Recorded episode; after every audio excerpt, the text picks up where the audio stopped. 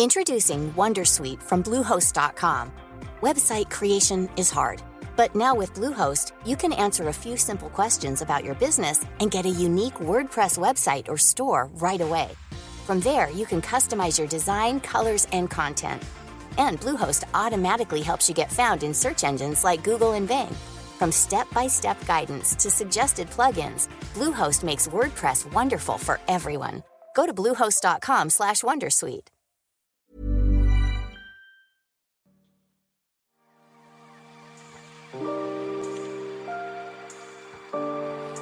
Aquí comienza The Coffee.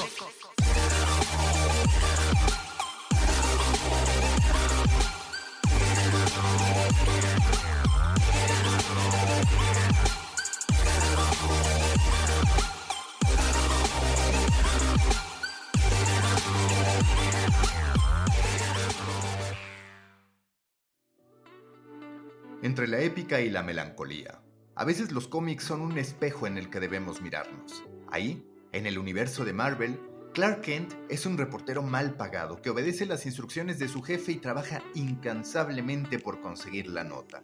En su tiempo libre, es un superhéroe anónimo con el que todos quisieran fotografiarse. Es Superman. Peter Parker es un fotógrafo freelancer que busca cómo generar ingresos. Lo logra casi siempre teniendo que tomarse una selfie vestido como Spider-Man.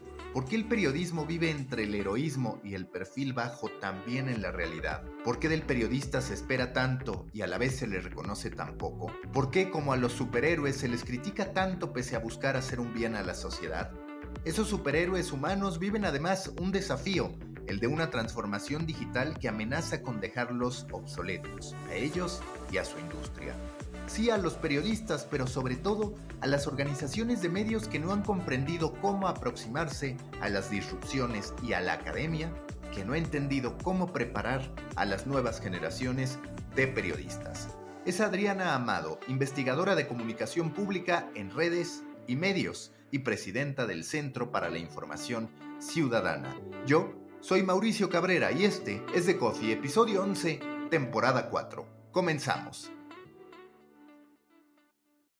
Nuevo episodio en The Coffee. Me da muchísimo gusto saludar a Adriana Amado, quien es muchas cosas, se lo decía antes de empezar este podcast, pero es que ahora quien no es muchas cosas, me dijo que lo podíamos resumir en investigadora de comunicación pública, en el Inter, dentro de todo lo que está en ese término podríamos decir que es autora de más de una decena de libros, docente, en fin, una persona más que validada para hablar de los medios de comunicación, del periodismo y del modo en que el periodista está interactuando con la sociedad. Adriana, ¿te parece que justo este ser muchas cosas es algo que le ha costado trabajo entender al periodista a partir de lo que antes creíamos que era el periodismo? Eh, sabes que sí, eh, creo que esta flexibilidad que nos imponen eh, los tiempos no ha sido del todo digerida por una profesión que todavía está muy atada al siglo XIX, ¿no? Em, cuando hablábamos de los tiempos líquidos con Bauman, creíamos que era una metáfora para vender libros y no entendimos que somos hoy seres eh, anfibios, ¿no? que necesitamos aprender a navegar en todas estas corrientes que nos trae estos tiempos. Em, a mí me gusta mucho esa ductilidad que nos demanda, pero entiendo que una profesión que... Nació con las instituciones modernas, se formó como una empresa al estilo taylorista, en donde cada uno tenía una especialidad, donde cada uno tenía una partecita de, de la producción de la noticia, se encuentra en este mundo en donde todos tenemos que hacer todo, un poco desconcertado pero también entiendo que es una de las eh, profesiones con más posibilidades de adaptarse más rápido. Y a este respecto te quiero preguntar, es difícil separarlos, pero me parece que hoy sí son cosas distintas. ¿Quién está tardando más en reaccionar? ¿Los medios de comunicación como empresas, como organismos o los periodistas entendiendo su rol en su relación con la sociedad? Vamos a hacer un gradiente. Los medios son los que menos lo entienden. Después vienen los periodistas de más de 30 años y después vienen los periodistas millennials eh, vocacionales o millennials eh, eh, por edad, ¿no? ¿Qué quiero decir? Yo me considero una millennial vocacional en la medida en que abrazo, quizás como un método de rejuvenecimiento por mis años, todas lo que son las tendencias que tienen que ver con lo digital. Pero em, los medios, como te decía, son la institución más conservadora de siempre. De hecho, nunca los medios van a la vanguardia. Los medios son eco de las tendencias sociales y siempre lo han sido, ¿no? Esta idea de que la, la publicidad nos maneja, ¿no? La publicidad nos, nos refuerza las creencias porque necesita tenernos del otro lado y nadie que te rete a, cambiar tu modo de ver em, em, es una persona con la que quieras estar mucho tiempo. Entonces, los medios siempre han sido conservadores. Lo que pasa que en una época en donde los cambios son tan eh, rápidos y, y, entramos en una vorágine porque la información de 24 por 7, este ritmo sin parar y sin centro, lo que hace es acelerarlos a la máxima potencia. Y después te decías el periodismo más eh, antiguo, y ahí hay un problema, porque yo lo que he observado, y sobre todo en las universidades, es que eh, entran millennials y salen baby boomers, aún con 25 años. O sea, la universidad te avejenta. La universidad dice, no, usted lea un libro y si el libro tiene olor a papel viejo, seguramente va a tener esa, esa eh, revelación de los viejos padres de la filosofía y la economía y la sociología. Y un ser, pero no, ¿quién necesita eso? Em, la, la academia, y especialmente la Academia de Humanidades, se ha vuelto futurofóbica. Eh, y entonces reniega de las redes, ve solo la parte negativa, eh, reniega de lo digital, considera que ese pasado es glorioso y que eh, esas figuras de periodistas cristalizados es el modelo a seguir. Y entonces hace que muchos jóvenes para sobrevivir, para probar su carrera, para crecer en una em, redacción, se, entiendan que los procesos son los que venían haciéndose. Entonces estamos en este momento de transición en donde, ¿no? Como decía el poeta, lo viejo no termina de morir y lo nuevo no termina de nacer. Eh, y lo que uno ve son la, la aparición de espacios como este que es el tuyo, que es algo intermedio, ¿no? que es algo que no termina de ser el medio tradicional, no termina de ser el medio nuevo, en donde hay mucha gente experimentando, mucha gente tratando de generar nuevos espacios que convive con esta cosa, pero usted necesita una noticia a la mañana todos los días. Y no, ya no. Si tú intentaras poner al periodismo representado por una persona, y lo digo porque justo hace unas horas escuchaba el episodio de hoy de Hoy en el País, el daily del país, y justo iba de preguntarse, ¿estamos bien? Como eh, colocando la salud mental como la próxima gran ola del coronavirus, lo que nos provoca en términos de ansiedad, en términos de incertidumbre.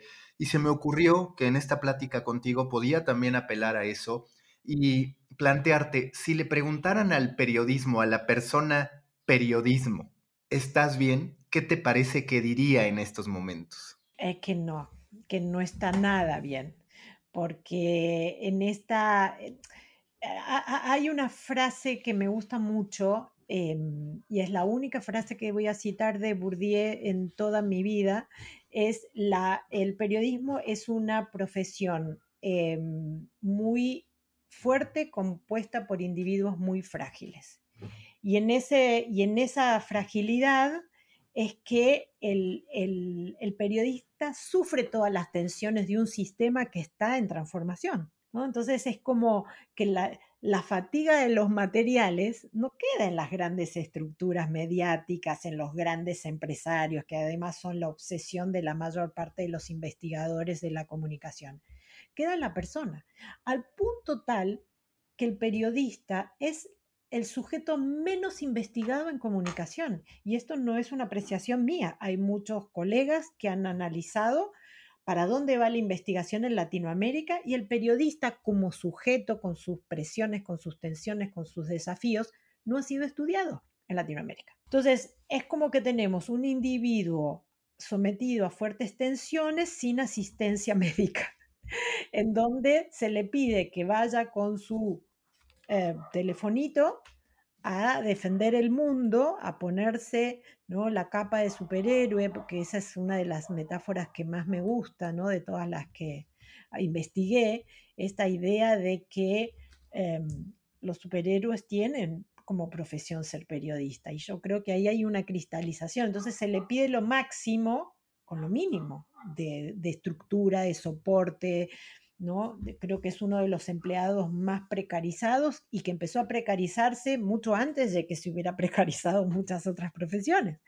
Entonces, em, creo que em, como primera medida necesitamos poner el sujeto periodista en el centro de una mirada cariñosa, de cuidado, de atención, ¿no? Eh, yo pienso eh, de escuchar a, nuestros presidentes, ¿no? Que no pasa un día sin criticar, sin señalar, sin ordenar eh, qué tiene que hacer un periodista. Y la verdad que siempre me pregunto si alguna vez se han sentado a escuchar, pero no a, a tomar el café con esos operadores que ya sabemos con los que se juntan, ¿no? Sino justamente alguno de las personas que están ahí en la sala de, prensa todas las mañanas y preguntarle, ¿usted dónde vive? ¿Y a qué hora se levanta para llegar aquí? ¿Y, quién le cuida a los niños mientras usted está escuchándome dos horas todas las mañanas? Es decir, la parte humana del periodismo yo creo que cambiaría muchas de las de esas de esos preconceptos que tenemos con relación a la profesión.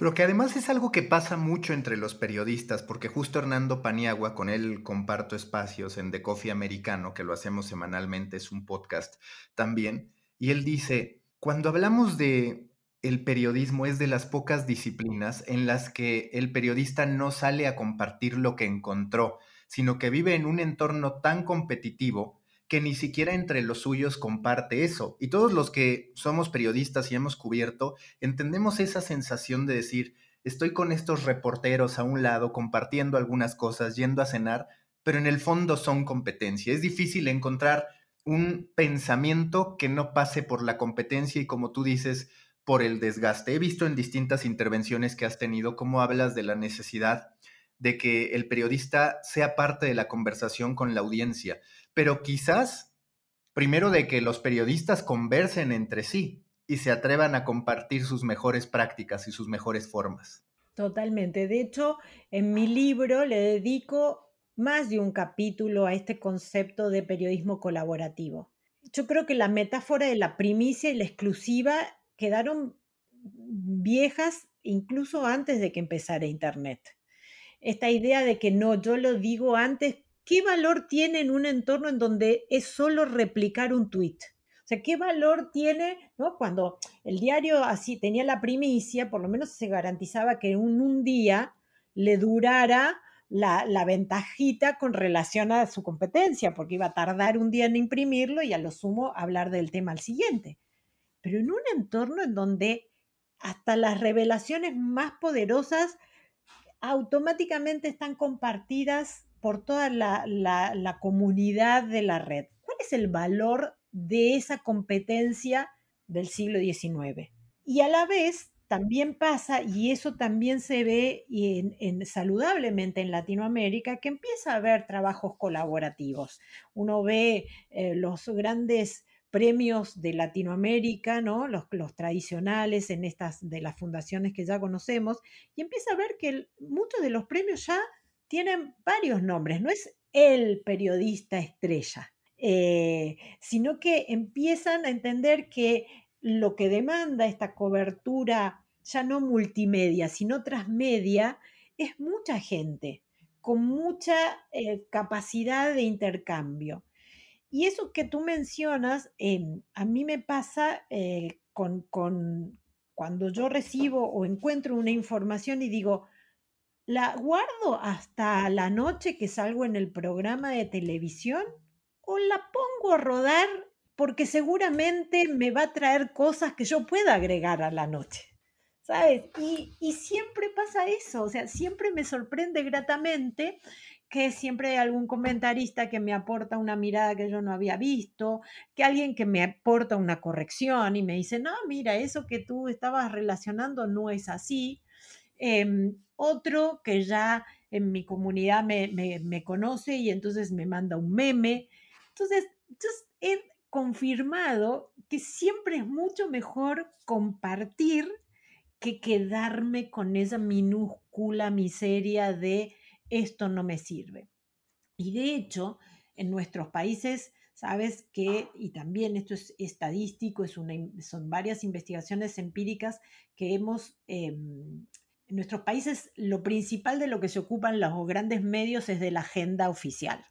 ¿no? Entonces uno encuentra que la gran cantidad de noticias se enfocan a los anuncios, a las declaraciones, a las internas partidarias.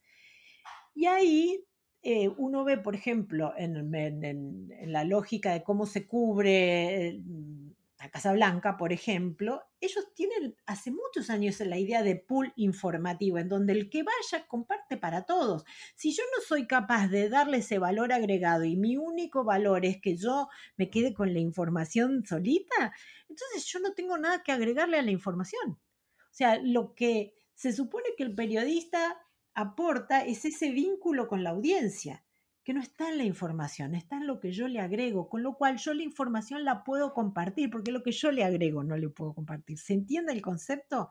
Entonces, em, la, parte de las tensiones del periodismo es esa, son esas exigencias vetustas que solo le, le generan eh, presiones y no le traen nada. Entonces es como Em, que no está aprovechando el potencial de la red, se queda con lo más eh, mezquino. Y claro, eh, tengo muchos colegas que dicen, no, yo cerré la cuenta de Twitter porque es un problema. Digo, ¿cómo puede ser un problema que para mí es fuente de, de sabiduría y de descubrimiento, incluida, por ejemplo, esta bonita plática que estamos teniendo ahora? Sí, incluso ahorita que mencionabas este pool, Muchas veces los medios de comunicación dicen, ¿para qué mando a un corresponsal cuando todos van a hacer lo mismo? Y muchas veces termina por nadie mandar a cuando, como tú dices, podría haber un elemento compartido en lo que respecta a lo que puede hacer alguien en el campo, con la diferenciación del contexto que, digamos, puede haber en especialistas que, por cierto, no necesariamente son periodistas, que ese es el otro punto que tendría que abrirse en los medios de comunicación. Totalmente. Y de hecho yo creo que eh, mm, la cobertura, por ejemplo, de, la guerra de Ucrania que todos estamos presenciando, también nos está mostrando esta nueva forma de cobertura articulando ciudadanos en territorio con medios no necesariamente en territorio. Eh, en la medida que puedas detectar una buena fuente, un buen, em, una imagen que incluso los periodistas que están ahí no pueden grabar porque tienen que ver con, ¿no? con la situación que se da en cada uno de los pueblos. Esto nos está mostrando que lo que el periodismo tiene que ser, y a eso me refiero con la conversación, es un nodo de, de, contacto. Entonces quizás no habría que mandar tantas personas, pero uno podría convertirse en corresponsal de todo. Entonces uno ya no quedaría solito en su pueblo hablando de su pueblo, sino que sería el portavoz de su pueblo para el mundo y a su vez la, puerta de entrada del mundo para su pueblo. Eh, que eso es un poco lo que habla la red. Em, pero ahí también es, es, esa idea de que no, tenemos que ser Richard Kapuscinski y cubrir la guerra diciendo, no, están matando gente, en, digamos, están deliberadamente disparando a periodistas. No sé si necesitamos esas, esos heroísmos, pero sí necesitamos información. ¿Es posible desde tu punto de vista un futuro en el que se reduzca la cantidad de opinión detrás de las noticias? Lo pregunto porque ahora CNN está en este proceso, en este dilema existencial, en el que algunos, los que llegan, dicen que Jeff Zucker se equivocó al momento de posicionar a CNN como un medio anti-Donald Trump, que ahora lo que quieren es volver a la consignación de noticias ¿Cabrán ese tipo de medios en algo tan pasional como la era de las redes sociales, de la conversación? Yo creo que tiene que ver también con eh, cuál es el, el diferencial que le ofreces a tu público porque en definitiva hoy cada ciudadano es un opinador y un analista de la realidad, con todo derecho, porque esa, esa, potestad ya ha sido consagrada en la Declaración Universal de Derechos Humanos en 1948. Y sin embargo todavía estamos eh, debatiendo si un ciudadano tiene derecho a opinar lo que quiere en sus redes sociales. Em, entonces creo que los medios eh, van a empezar a encontrar un nicho de, digamos, vamos a necesitar un medio de, em, de hechos, vamos a necesitar un validador de ciertas cuestiones em, em, e, e, a partir de las cuales podamos formar la, la, opinión, porque lo que estamos pasando en este, en, esta, en este oleaje de la posverdad, que ya está llegando, ¿no? como, como, como a su caída, pero e, e, esta idea de que no podíamos estar seguros de nada nos hizo tomar conciencia del valor que significa ponerse de acuerdo en dos o tres hechos verificables. Y se ha vuelto a poner en valor la verificación. Ahora, es cierto que no podemos dejar que la verificación la hagan terceros cuando ya la noticia está rodando, como está funcionando todo el sistema de fact-checking. Al sistema de fact-checking le agradeceremos que nos volvió a recordar que era importante que la información se verificara, pero la tenemos que empezar a hacer al inicio. Del, sistema y no cuando ya está rodando ¿no? En, en, la calle. Ahí ya es tarde, ya la información lo único que hace es ratificar que no es bueno confiar. Entonces, me parece bien que alguien decida, bueno, yo voy a hacer el medio en tal cosa. Me parece bien también que hayan descubierto que en, un sistema como en el que estamos, em, el valor no está en la información que está en todos lados, el valor está en la confianza.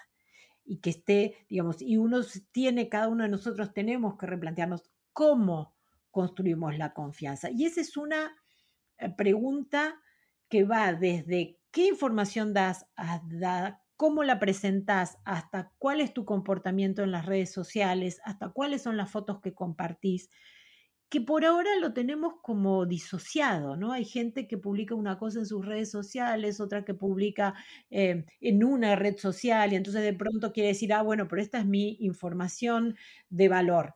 Y la pregunta es, ¿cómo quieres que apreciemos eso si los últimos cinco días te la pasaste insultando a, colegas o a, foristas? ¿no? Entonces, eh, la confianza es algo que, se trans, ¿no? Que, que se construye todos los días. Y creo que ahí está el desafío y creo que eso va a obligar a muchos medios a empezar a hacer cosas que no habían hecho y a dejar de hacer cosas que habían hecho mucho tiempo. Te voy a plantear algo que creo que te va a gustar porque es de ficción. Hace rato hablabas de cómo la academia se ha equivocado y quizás también las narrativas cinematográficas. Hablabas, por ejemplo, en distintos espacios de Superman como el empleado que acepta indicaciones y sí Peter Parker como Spider-Man, como alguien freelance, pero que al final no crea su propio medio, que tampoco vive muy bien. ¿Sería adecuado que Marvel, ahora que hablamos de corregir algunos errores históricos, pusiera a un Spider-Man emprendedor de su propio medio de comunicación y demás? Porque lo cierto es que la academia y Hollywood han puesto al periodista siempre en un perfil muy bajo y solamente en el anonimato es héroe. Sí, sí, es cierto.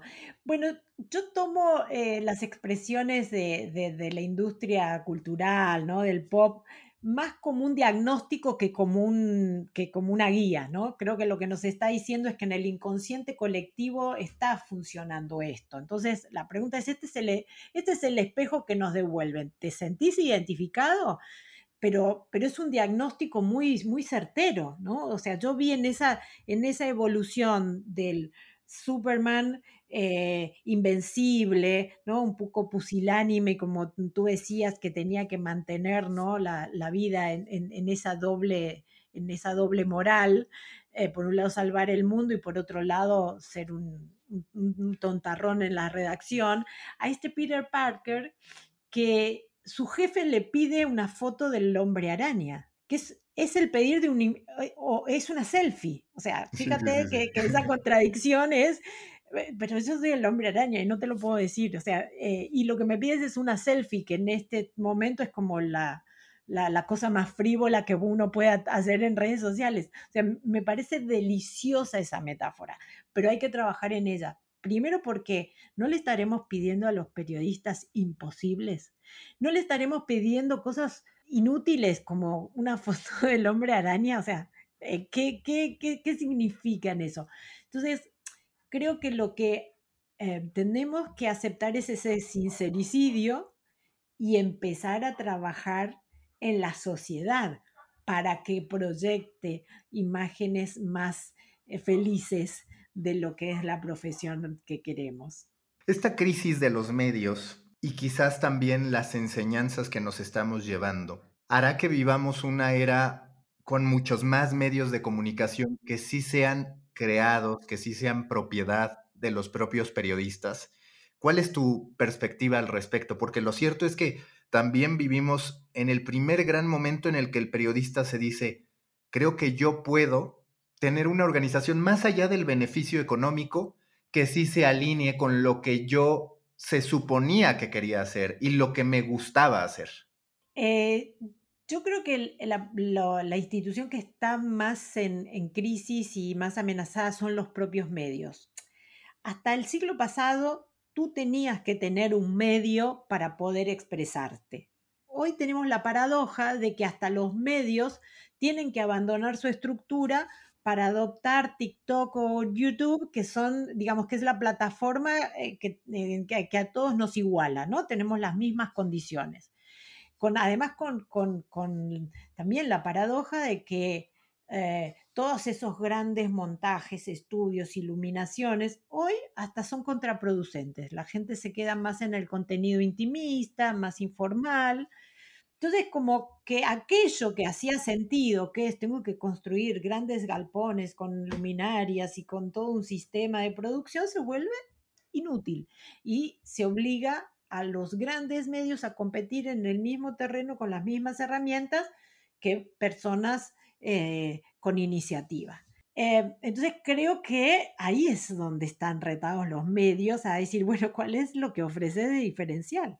Si vos no vas a tener este, esta atmósfera intimista, no vas a tener la confiabilidad que tiene un ciudadano común y corriente, no vas a tener la creatividad y la libertad de ser creativo, porque tienes todas esas grandes estructuras puestas, ¿no? Que te impiden ser libre y, jugar de igual a igual con un Twitcher. Em, bueno, ¿qué, no, ¿qué, nos vas a dar? Entonces yo creo que esto que estamos viviendo es, es, parte del proceso, esta posibilidad de experimentar en infinidad de plataformas, que creo que en los próximos años se irá decantando se irán especializando cada plataforma en un sistema de comunicación, pero que potencia la posibilidad de, por ejemplo, lo que hablabas recién del especialista. Hoy el especialista que sigue siendo subestimado en los medios puede convertirse en un comunicador global, como hemos visto con algunos médicos e infectólogos durante la pandemia, que se convirtieron en referencias obligadas por iniciativa propia. Y como ese posicionamiento abona el prestigio profesional, yo creo, y acá también es el desafío para la academia, que ya no vamos a concebir un mundo sin que todos seamos sujetos comunicantes. Pero fíjate qué cosa rara que era lo que quería la comunicación para el desarrollo y todas esas cosas que nos habían contado en la universidad y cuando lo desarrollamos por otro lado, pero de una manera consistente y sólida, la academia dice, ay no, pero eso no, no, eso no, pensemos en una FM transmitiendo, eh, los podcasts, ay, hay que ver qué va a pasar con eso. No, no, ya pasó, ya está pasando, olvídate.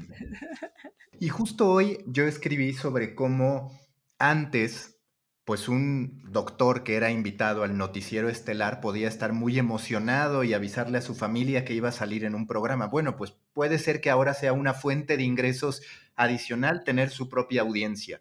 Eso también desafía los modelos económicos de los medios, porque los medios ya no solo podrían tener problemas para tener a los mejores periodistas, que ya los están teniendo, sino también a los mejores en los distintos ramos, es decir, los que antes eran sus entrevistados naturales, y estos iban con gusto, con orgullo, ahora también son en cierto modo competidores. Totalmente, pero no solamente de los medios, ¿eh? lo estamos viendo también de los gobiernos, porque uno de los problemas con los que se enfrenta el sistema de Rusia es que en un momento dijeron, bueno, abrámonos a, los a las plataformas occidentales que las colonizaremos. Y ahora que están apagando esas plataformas, se encuentran que hay mucha gente que está viviendo de eso. También lo hemos visto en Cuba. Hay muchos youtubers cubanos que están con ingresos genuinos a partir de su vocación comunicativa. Em, y uno puede pensar, bueno, eso es periodismo, no es periodismo. Y ahí es donde yo me hago la pregunta en mi último libro. Bueno, definamos qué es ser periodista ahora. Yo estoy segura que lo que era ser periodista no es. Podemos abrirnos a la discusión, pero no me digas que ser periodista es ser los reveladores del Watergate, porque eso ya está, ya fue, ya pasó hace 50 años. Sí, que tú en tu libro de hecho hablas del periodismo mutante y de cómo quizás de ser los que llegábamos con la verdad o con la supuesta verdad, con la luz que iluminaba en la oscuridad, pues ahora en realidad tenemos que ser guías.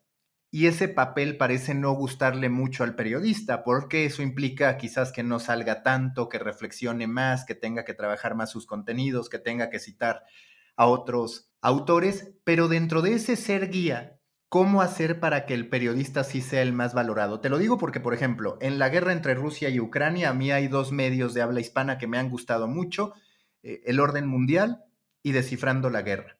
El Orden Mundial, caso que conozco muy bien, son, eran en su momento estudiantes de geopolítica internacional. Y hoy, pues la verdad es que de manera natural conocen más del tema que un periodista, por más que éste haya estado cubriendo la noticia. ¿Cómo hacer o dónde el periodista va a encontrar su lugar siendo guía, pero siendo guía de qué, dado que puede ser tan complicado? En una sociedad en red, todos somos nodos, no hay un centro. Lo que es interesante, el caso que citas, que yo lo sigo hace bastante porque tenían unas infografías fabulosas, incluso después cuando cerraron su, sitio a la suscripción, igual siguen compartiendo cosas de valor. O sea, y aún no pudiendo acceder por ahí algunas notas si no estás suscrito, los mapas, la forma en que lo explican, es eh, Twitter a la máxima potencia y, y muchísimo. Pero claro, ellos tienen ese nicho que hoy por estas circunstancias se ha puesto, mm, se ha vuelto imprescindible. Pero de eso se trata la red. Cuando tú tiras una red para pescar, eh, no todos los nodos necesitan tener la misma atención al mismo tiempo. Depende de dónde cayó el, pez más gordo. Hay nodos que en algún momento se van a activar y van a mostrar su fortaleza y hay otros que solamente van a servir para tirar.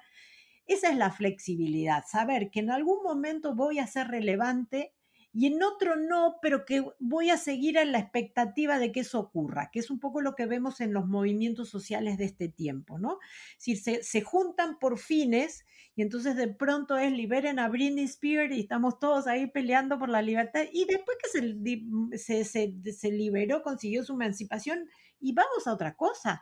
No es que vamos a fundar la fundación de Liberen a Britney de aquí en, adelante, ¿no? Es decir, esta flexibilidad, es decir, bueno, a ver, ¿y ahora en qué otra cosa podemos poner nuestra, nuestra energía?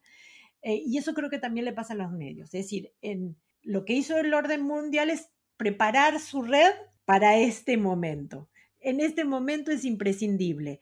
Esperemos que pronto deje de serlo, no porque quiero que le vaya mal, sino porque quiero que se termine pronto la guerra, ¿entiendes? Pero eso no significa que no lo vamos a seguir consultando para otros temas de geopolítica que ni sabíamos porque la geopolítica no era un tema que estaba en los medios, como no era un tema como, no era un tema el calentamiento global, como no era un tema la tecnología, o sea, como no eran temas millones de cosas que surgieron de las redes y empezaron a Em, diversificar lo que era esta agenda en Latinoamérica tan sólida y tan enfocada en las noticias de, de Palacio. En tu perspectiva, ¿qué tanto va a cambiar tu área de investigación, el cómo la sociedad consume contenidos, el cómo se aproxima a la información a partir de esto que estamos viviendo, que no veíamos en muchos sentidos como posibilidad, un conflicto armado con ejércitos invadiendo. Siempre decíamos, no, la próxima gran guerra va a ser con armas biológicas, pues resultó que fue con las mismas armas de siempre, sumando las tecnológicas. Sí, y, hasta por ahí nomás, ¿no? Uno ve que, los grandes errores estratégicos es que siguen combatiendo como en aquella serie Combate. Uno dice, pero no aprendimos nada. O sea, em, yo creo que ya cambió, ya cambió y creo que el eje está, eh, el cambio está en que ya deja de ser importante la información y el mensaje, no porque no lo sea, sino porque es el commodity y lo clave es la atención. O sea, nuestra, nuestra investigación eh, tiene que girar de los mensajes y todas esas cosas que veíamos de semiología y semiótica y análisis de discursos que nos gustaba tanto en Latinoamérica, a la atención, que es qué hace la gente con lo que hacemos, cómo convocarlas, cómo movilizarlas, cómo generar incidencia. Por eso fíjate que también está pasando en los medios que pasaron ya la etapa del clickbait, de tráigalos, y ahora están en la etapa reténgalos. Pero para retenerlos tienes que hacer algo más que un, que un, que un título pegajoso ¿no? que, que, atraiga como quien atrae moscas a un, a un dulce. Ya hay que mantenerlos y para mantenerlos implica explorar, conocer al otro. Entonces, creo que lo que vamos también a ver es un cambio de lo masivo a lo comunitario, en el sentido de que ya los medios no van a poder medirse por las los grandes números, sino por los grandes compromisos. Em, hablando con un especialista en TikTok la semana pasada, nos hablaba del engagement y yo le digo, ¿y cómo usted lo traduce? Porque yo nunca sé cómo traducirlo, pero explíqueselo a mi audiencia de, de, una radio abierta, ¿no? Me decía, bueno, el engagement es eh, el cariñito. Y me encantó, es decir, vamos a tener que trabajar por el cariñito, el cariñito del lector, el cariñito del oyente, el cariñito del forista, y eso también nos implica ponernos cariñosos. o sea, porque para nadie puede obtener cariñitos sin dar algo similar a cambio, ¿no? Eh, no es eh, venéreme, como eran las grandes celebridades de la telenovela mexicana, ¿no? Si eso, yo soy Verónica Castro, usted tiene que, no, ya no hay más, ya no hay más eso, ¿no? Eh, fíjate que las grandes estrellas de la telenovela son artistas turcos que ni sabemos pronunciar el nombre y, así todo está. O sea, ya no importa el artista, importa la telenovela. ¿no? Entonces, fíjate cómo hay un cambio de ese sujeto, ese mensaje y el foco está puesto en quien eh, lo recibe. Recta final de este podcast, ¿qué tan auténticos son nuestros mensajes? Lo digo porque durante años, desde que explotó digital, se habló muy bien de una filosofía data driven para las empresas pero lo cierto es que hoy con nuestro poder comunicativo, con nuestra capacidad de distribuir contenido, también tenemos que reconocer que somos personas data driven y mm. que ese dato puede influir en lo que nosotros comunicamos. ¿Te preocupa que estemos en una sociedad data driven, en una sociedad obsesionada con las métricas desde los mensajes personales?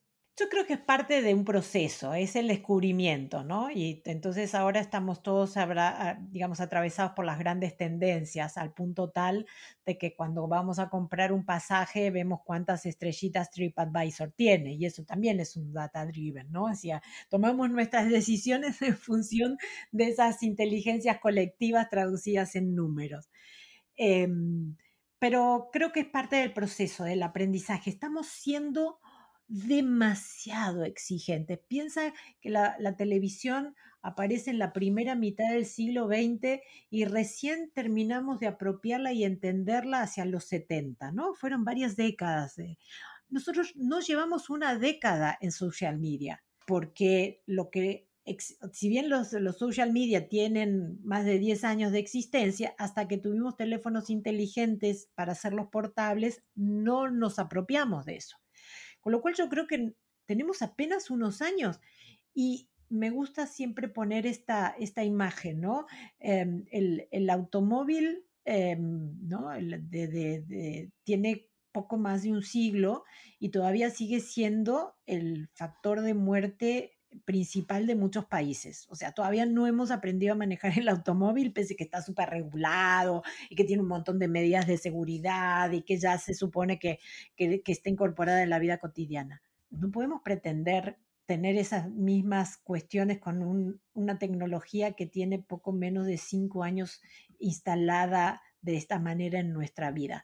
Tenemos que ser un poquito menos ansiosos y entender que estamos aprendiendo y salir de esa mirada como más eh, apocalíptica, ¿no? De que eh, como no lo sé manejar y tenemos muchos errores, pues eh, hay que volver a la a lo que era antes, ¿no? Cuando nos mandábamos mensajes por avioncitos de papel y, parece que todos hablábamos en la mesa de familiar y que no mirábamos los teléfonos, ¿no? Hay una cristalización de un pasado que no debiera haber sido tan bonito porque nos trajo aquí. O sea, todo esto lo desarrollamos porque no estábamos del todo contentos como teníamos. Bueno, tengámonos paciencia. Eh, con la certeza de que los aprendizajes han sido muy rápidos y te prometo que serán muchísimo más rápidos. ¿Qué quiere decir con esto? Que en los próximos 10 años vamos a hacer todavía un salto casi cuántico en lo que ha sido esta apropiación de lo que aprendimos en estos tiempos. La última pregunta de siempre en The Coffee, si tú tuvieras un mes que la vida te regalara para decir no tienes que hacer nada más más que estudiar esto, ¿qué sería? Eh, estudiar lo que estoy estudiando. soy una persona afortunada que me puedo dedicar a compartir y a reflexionar y a escribir estas cuestiones que tienen que ver con los vínculos contemporáneos, dentro de los cuales la digitalización es un vehículo, ¿no? Pero creo que, que esto de lo que estuvimos hablando en el podcast es lo que haría en ese próximo mes. Así que me has anticipado parte del regalo. Listo, Adriana, muchísimas gracias.